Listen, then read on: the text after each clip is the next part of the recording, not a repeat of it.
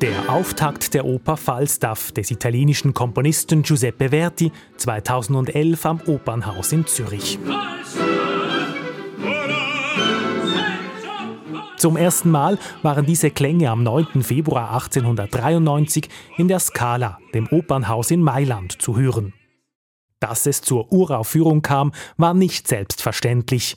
Verdi war damals gegen 80 Jahre alt und wollte seinen Lebensabend lieber als Bauer und nicht als Komponist verbringen. Ich habe alle übernommenen Verpflichtungen erfüllt und das Publikum hat mich mit Zischen und mit Klatschen belohnt. Ein Ausschnitt aus einer Sendung des Schweizer Radios von 1963. Für die Sendung wurden Briefe und Notizen von Verti und seinen Weggefährtinnen und Gefährten vertont. Die Radiosendung zeigte auf, wie die beiden letzten Verti-Werke Othello und eben Falstaff entstanden sind. Man gab mir ein elendes Spinett und dann fing ich an, Noten zu schreiben. Noten, nichts als Noten. Traurig aber ist, dass ich jetzt in meinem Alter ernsthaft am Wert aller dieser Noten zu zweifeln beginne. Doch Vertis Verleger Giulio Ricordi wollte sich damit nicht zufrieden geben und er half etwas nach, den über 70-jährigen Verti aus der Reserve zu locken.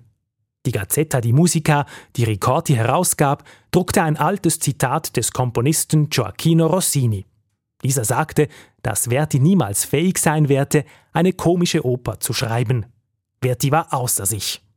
Seit 20 Jahren bin ich auf der Suche nach einem Libretto für eine komische Oper, und dann kommen Sie mit Ihrem Artikel und hetzen das Publikum auf, meine Oper auszupfeifen, noch ehe sie geschrieben ist. Verleger Ricordi glättete die Wogen und zeigte sich erfreut über die Neuigkeiten.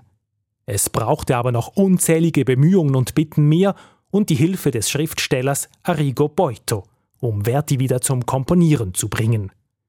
1887 dann die Uraufführung der Oper Othello, basierend auf dem Werk von William Shakespeare. Die neue Oper ein großer Erfolg, den Verdi zu Tränen rührte. Wenn ich 30 Jahre jünger wäre, würde ich morgen eine neue Oper anfangen vorausgesetzt, dass Beuto mir das Libretto lieferte. Beuto war natürlich bereit, einen weiteren Text für Verdi zu schreiben. Er ließ sich erneut von Shakespeare inspirieren.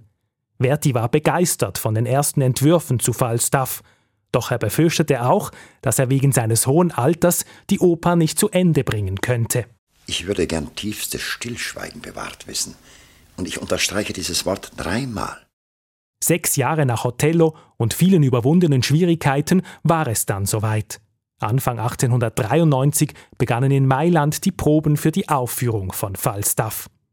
Der inzwischen 79-jährige Verti sei unermüdlich dabei gewesen, mit dem Ziel, die perfekte Inszenierung zu erreichen. Zur Uraufführung erschien alles, was Rang und Namen hatte.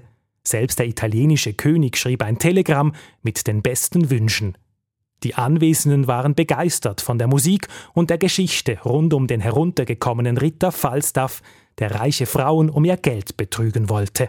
Ich glaube nicht, dass es je eine Oper gab, der es gelang, so sehr in Geist und Blut eines ganzen Volkes einzubringen.